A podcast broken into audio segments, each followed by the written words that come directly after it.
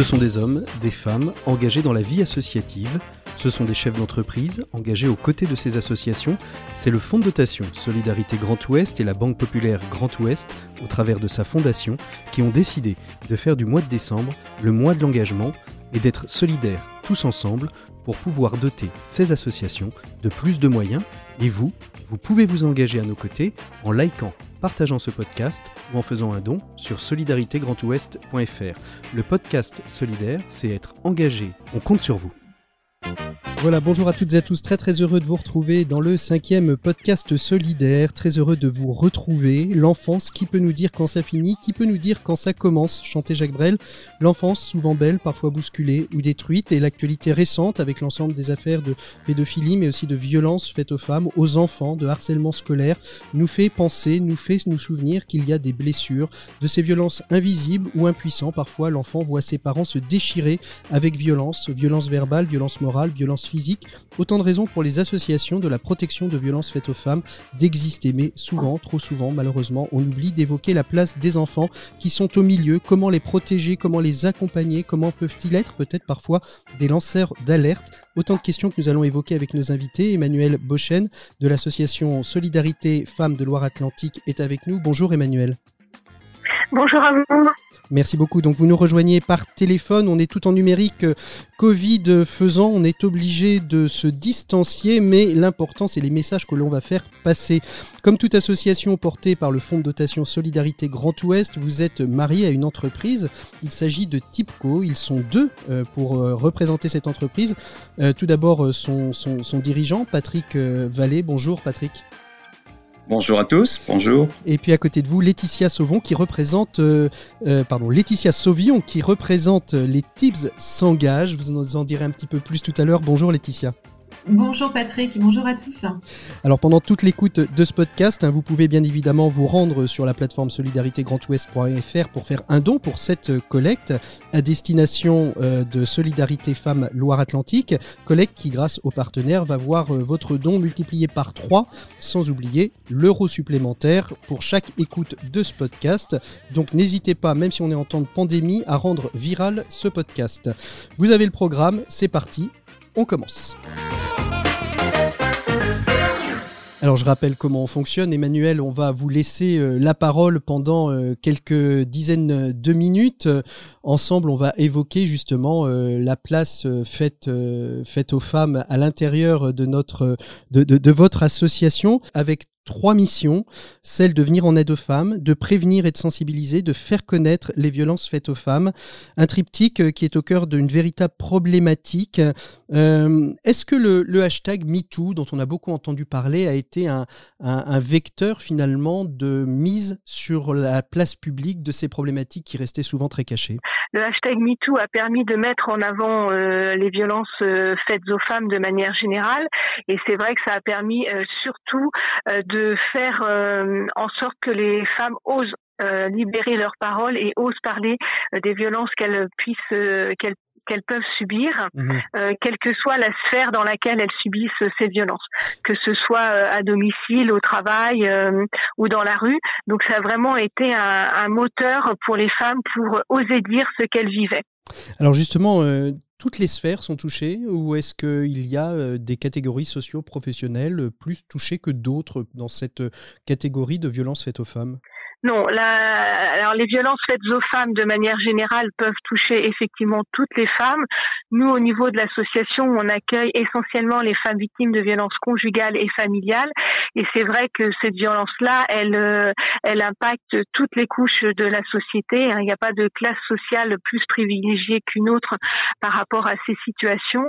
Et ça impacte également euh, les femmes de tous âges et de toutes euh, nationalités. Donc c'est vraiment une une problématique qui, à un moment ou à un autre, peut toucher n'importe quelle femme. Mmh.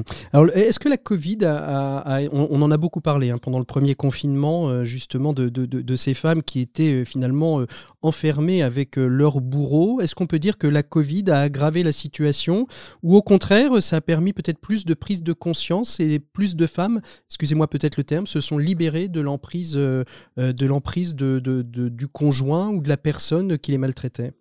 Effectivement, le, le, Covid, on a beaucoup entendu dire qu'il y avait eu une explosion des situations de violence pendant cette période-là. Alors, c'est pas exactement notre interprétation à nous.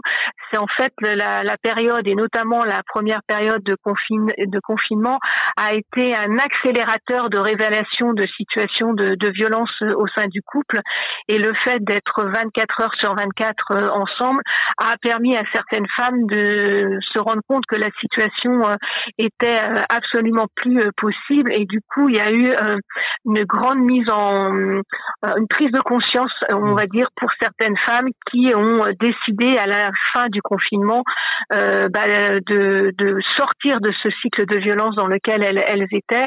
Et nous on a vu beaucoup d'arrivées en urgence ensuite.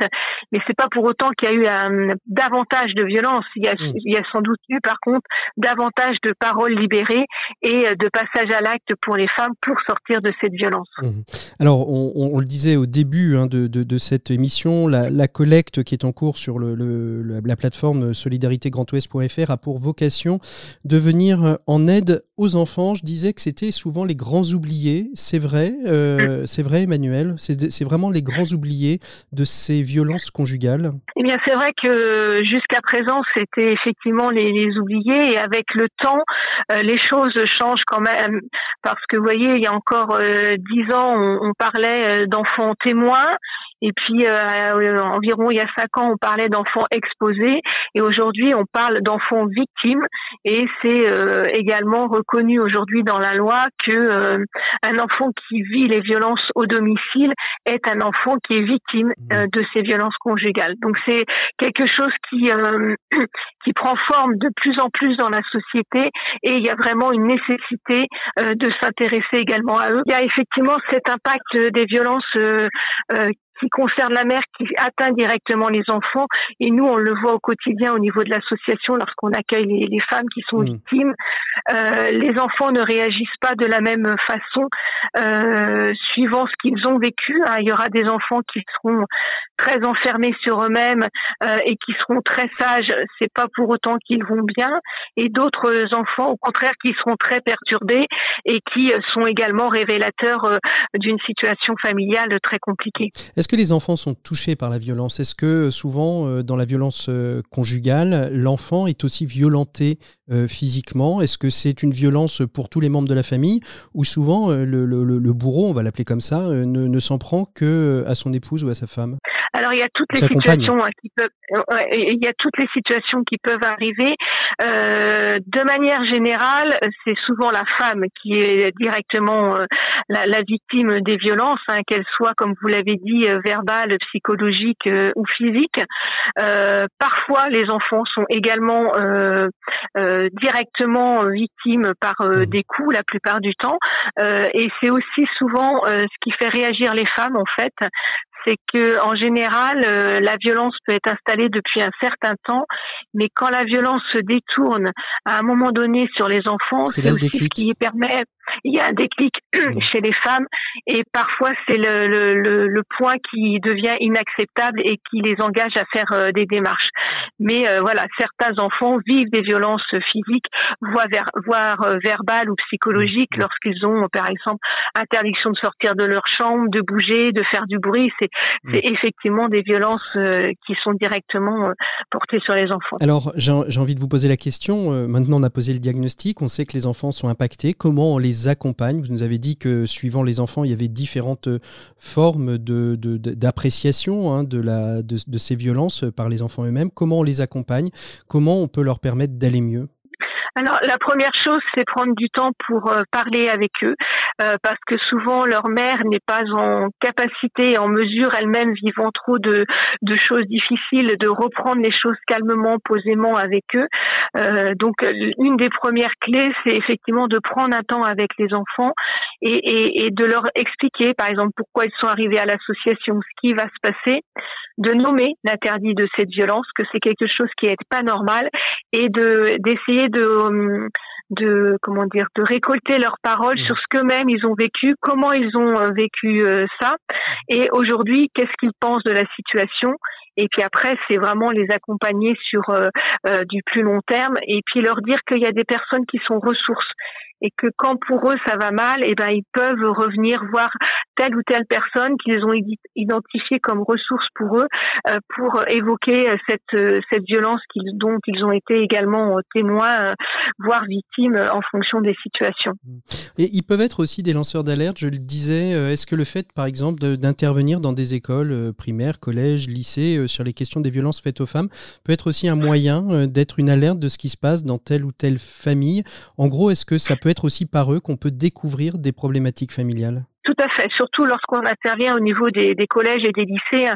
ça nous est déjà arrivé. En fait, nous on intervient également euh, au niveau de collèges ou lycées, donc on des sensibilisations. Alors pas directement à la violence, mais au respect filles-garçons, à l'égalité euh, euh, hommes-femmes et dans de nombreuses situations, il y a des jeunes filles ou garçons qui viennent nous voir après les interventions en disant bah voilà ce que je vis chez moi est-ce que vous pensez que ça relève euh, d'une situation euh, de violence conjugale? Et effectivement dans certaines situations c'est le cas. Et donc on peut donner effectivement les les adresses les contacts pour prendre euh, rendez-vous ou, des informations auprès de notre association et parfois ce sont les infirmières ou les assistantes sociales qui sont présentes dans les collèges et les lycées qui nous interpellent parce que un jeune ou une jeune est venu euh, est venu les voir euh, en révélant une situation de violence. Donc mmh. c'est effectivement une, possibilité également. Mmh. Quelle est la place de, la parole de, l'enfant dans ces conflits Alors je ne vais pas dire dans ces conflits euh, de violence conjugale parce qu'on on sait bien, on imagine bien que la parole de l'enfant est plutôt réduite à, néant, à zéro. Mais une fois sorti, le conflit va peut-être perdurer, il va peut-être y avoir des actions en justice. Est-ce qu'à un moment donné, on prend en compte la parole de l'enfant pour, pour comprendre ce qui a pu se passer, pour orienter euh, euh, la police, la justice, euh, peut-être la réinsertion de la mère? Alors c'est pas toujours le cas, ça arrive. Donc là c'est pareil, il y a des euh, au niveau de la loi, les choses bougent également et euh, de plus en plus, de plus en plus, l'idée va être effectivement que la parole de ces enfants puisse euh, être entendue. donc parfois, suivant les situations, ils peuvent aussi être assistés d'un avocat pour évoquer ce qu'ils ont vécu et effectivement que leur parole soit entendue. malheureusement, c'est encore trop peu systématique mmh. actuellement. Euh, et il faut que les, les choses bougent euh, encore euh, pour que effectivement ouais, cette parole soit bien entendue. Mmh, pour une, une, mmh. bonne mmh. prise en parole de, de, de des enfants. cette collecte, elle va vous servir à quoi concrètement parlant, Emmanuel Bochen? Alors nous, elle va nous permettre de continuer et de renforcer justement notre action auprès des enfants. notre idée, c'est vraiment de leur offrir un espace où ils puissent s'exprimer, avoir des ressources pour pouvoir parler de cette la violence mmh. qu'ils ont vécue et essayer d'envisager avec eux les les ressources, les les, les forces qu'ils peuvent avoir même en, en eux pour essayer de, de passer outre et, de continuer à vivre et de construire des repères aussi pour eux euh, par rapport à cette violence.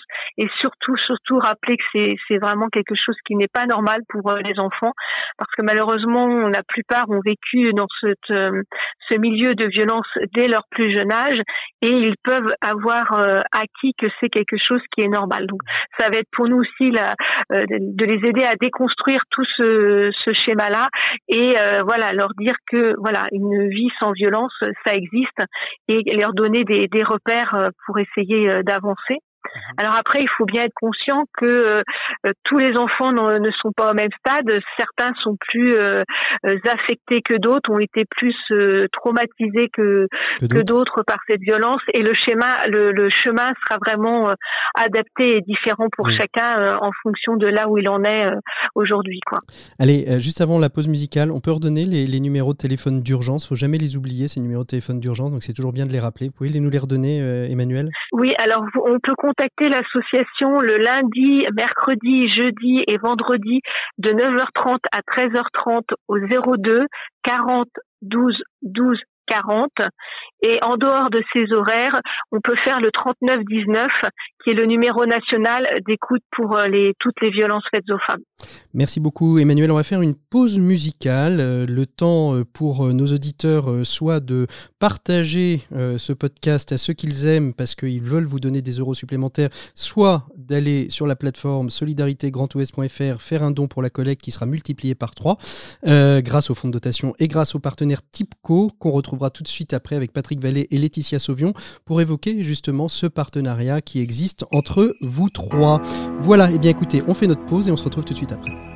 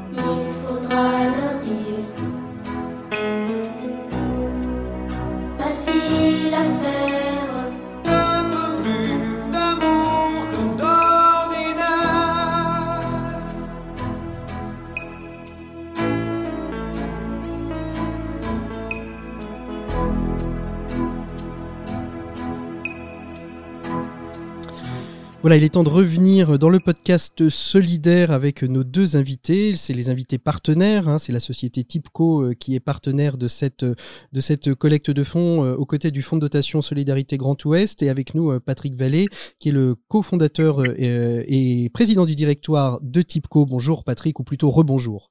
Rebonjour également Patrick. Alors, vous êtes une société d'informatique hein, spécialisée dans la gestion, l'analyse des datas. dans ce que vous venez d'entendre, Patrick Vallée, qu'est-ce qui vous a séduit? Alors, d'abord que c'est un sujet qui est très très important, qui touche tout le monde. Et s'il touche tout le monde, compte tenu, on va dire, de la taille de l'entreprise de Tipco, hein, puisque aujourd'hui nous on est de 2000 tips, hein, comme on les appelle affectueusement, eh bien, on se retrouve à avoir les mêmes problématiques en interne, même si elles sont pas visibles. Euh, on dit que 10% des femmes sont, euh, on va dire, victimes de violences conjugales. Donc, on peut penser par euh en prenant les statistiques, il y a également 10% des femmes de type O qui sont donc victimes également euh, de ces violences conjugales. Donc c'est forcément quelque chose qui euh, euh, est un sujet euh, très important pour toutes les pour tout le monde et y compris pour Tipco bien sûr. Alors on va le voir avec Laetitia euh, qui va nous expliquer un peu ce que veut dire les types s'engagent mais euh, on a on a une petite idée quand même derrière la tête. Euh, quelle place prend la solidarité justement dans votre entreprise au-delà du, du, partenariat que vous avez noué avec Solidarité Femmes de Loire-Atlantique Patrick? Tout d'abord donc Tipco c'est une société de service. Alors donc notre promesse de, de, valeur en tout cas est de prendre soin on va dire de, de l'économie mais aussi de l'humain. Donc là, on est au cœur de l'humain et également de la planète mmh. pour pour, j'irais couvrir tout le, tout le volet. Donc l'humain étant très très important chez nous, il est très important, ne serait-ce que depuis le départ, et on n'a pas attendu euh, la RSE, hein, on a 37 ans d'existence pour tenir compte, je de cette solidarité entre les, les, collaborateurs. Donc l'humain est au centre de nos préoccupations, je dirais tout le temps, on partage, hein, mmh donc comment, je dirais aussi euh, le produit, euh, je dirais de, de, de notre rentabilité. Et euh, c'est un sujet qui occupe, on va dire, de façon constante notre comment euh, bah, nos journées entre autres quoi. Le, dans les valeurs, je dirais de, de l'entreprise, bien souvent on dit bah, on, discute de valeurs, c'est qu'on on a besoin de, de, de, se faire passer des messages. Toutefois, je vais pas faire passer. Nous sommes les, les, les, trois P qui en fait ont été, je dirais, longuement discuté. Donc euh, la performance, parce que c'est bien de pouvoir partager, mais il faut également, euh, je dirais, euh, comment être performant, performant dans, tout, dans tous les sens du terme. C'est la pérennité de l'entreprise. Chaque décision de l'entreprise est tournée vers la, pérennité et quelque chose qui va englober, euh, on va dire, une posture en tout cas, qui est le plaisir. Donc c'est les fameux 3 P de, de TIPCO. Euh, donc les, tous ces éléments-là mis, mis bout à bout font que de notre métier aussi, parce que bon, globalement, euh, suffit pas de disons dénoncer ces trois valeurs. Euh, de notre métier, le comment la, partie humaine est importante. Mmh on sait très bien que comment que les collaborateurs, il y a deux il y a deux axes. Il y a le savoir-faire, mais j'ai presque envie de dire que le savoir-faire, euh, euh voilà. mais je dis au niveau du savoir-faire, c'est quelque chose qu'on peut acquérir, à mmh condition évidemment qu'on a les capacités soit, mais c'est pas quelque chose qui est qui est fermé. Par contre, le savoir-être, si on l'a pas, c'est quelque chose qui est rédhibitoire et euh, là, à partir du moment où on est en relation avec euh, nos clients ou les clients de nos clients, ce savoir-être est hyper important. c'est-à-dire que le, cette posture et on rejoint plein de choses autour de ça, l'égalité, euh, le, respect, etc., etc. Je n'ai pas besoin de vous décrire. Alors, on, va voir justement avec euh, Laetitia euh, Sauvion qui représente les, les TIPS s'engagent. Laetitia, les TIPS s'engagent, c'est quoi exactement? C'est né quand? C'est à quelle vocation dans l'entreprise? Alors bonjour, les types s'engagent. donc c'est né il y, a, il y, a, quelques années déjà. Donc dans le cadre de la RSE, nous avons organisé des, ateliers participatifs sur différentes thématiques. Et puis euh, il y avait un thème donc qui était euh, agir dans l'intérêt général. Et euh, donc il y a un groupe de tips qui a travaillé, dont je faisais partie, qui a travaillé sur des terrains prioritaires et donc nous avons fait ressortir des valeurs. Et ces valeurs est née une politique, une charte que nous avons intitulée Les types s'engagent pour des causes qui nous ressemblent. Mmh. Et derrière ça, donc il y a un groupe de tips qui d'ambassadeurs qui étudient les demandes euh, que l'on reçoit soit par des types, soit de l'extérieur, pour accompagner euh, des projets. Donc on équipe, on, on, regarde comment on peut les aider, soit on participe, on met à disposition des compétences, euh, on épaule, enfin voilà. Et alors pour ce pour ce projet justement euh, de, de, de violence euh, des violences euh, faites aux femmes et particulièrement sur le projet d'accompagnement des enfants, comment le projet est arrivé jusqu'à vous? Qui a décidé? Quels ont été les longs débats pour choisir cette cette cette cause plutôt qu'une autre, sachant que toutes les causes sont belles, hein, on le sait bien. Oui, effectivement. Alors en fait, il y a il y a quelques temps, donc nous avons informé nos, nos collaborateurs d'un partenariat donc de TIPCO avec le Fonds Solidarité Grand Ouest pour soutenir financièrement euh, bah, des projets associatifs d'intérêt général. Donc nous avons euh, lancé un appel à candidature euh, de projets, donc relayé par nos collaborateurs. Et une fois les projets recueillis, nous avons organisé un vote mmh. auprès de nos collaborateurs qui ont voté sur leur coup de cœur. Et puis, bah, de, le programme donc, de soutien auprès des enfants s'est inscrit parmi les favoris et par évidence, nous allons soutenir Solidarité Femmes Loire-Atlantique pour donner une nouvelle chance euh, à ces enfants victimes euh, et puis essayer de leur apporter une aide, euh, leur montrer qu'il y a de la lumière au bout du tunnel. Alors, Patrick Vallée, justement, vous, vous êtes donc cofondateur de, de, de, de, cette, de cette société. Vous disiez à l'instant que finalement l'humain était présent dès le début de cette, de cette société. Les types s'engagent. Finalement, ça empêche le, le, le, fait du prince. Le PDG propose, le PDG dispose? C'est joliment dit, mais non, non, c'est pas comme ça que ça fonctionne on fait en sorte, je dirais, de, de, faire en sorte, c'est une citation, je sais pas qui sait, mais peu importe, tout seul on va vite, mais ensemble on va beaucoup plus loin. Et là, euh, ce que vient de, je dirais, de, vous expliquait Laetitia, on est, on est la preuve qu'on fait en sorte de prendre des décisions d'une façon collégiale, d'une façon collective. là, on a d'abord demandé aux TIBS de se prononcer sur un certain nombre d'associations. Je pense que ça a été sept qui ont ressorti. Et les trois qui ont été, il y en a eu trois qui ont été publicités. Chaque TIPS devait en donner deux. Que là, la décision, elle était relativement facile pour la direction qui s'est mis en retrait euh, sur le sujet puisque c'était publicité. Donc nous, on a fait que que, que valider que valider, que disons d'être le gardien, de façon à ce que comment, si l'association n'avait pas répondu euh, à nos valeurs, évidemment, on aurait dit nos cours. Mmh. Et la décision a bien été prise par l'ensemble. Laetitia, justement, euh, là, là, il y a, c'est un partenariat financier. Euh, Patrick le disait tout au début. si on suppose que 10%, il y a 10% de la société où il y a des violences intraconjugales, est-ce que ça veut dire aussi qu'il y a d'autres, d'autres leviers, d'autres rouages qui sont mis en place pour aussi à l'intérieur, à l'intérieur de, de de, la société, euh, euh, mettre en lumière ces problématiques et éventuellement avoir des lieux de parole, des lieux de contact, peut-être des affiches, promouvoir, euh, promouvoir cette lutte ben déjà, dans un premier temps, le fait d'avoir euh, présenté ce projet parmi les, les, projets candidats, ça a permis aussi de présenter l'action que mène euh, euh, Solidarité Femmes Loire-Atlantique. Et déjà, dans un premier temps, il y a eu cette prise de connaissance. Et bien sûr que nous, nos types relayent l'information de cette collecte parce qu'ils sont touchés eux aussi. Ils, ils ont voté, donc ils ont été touchés.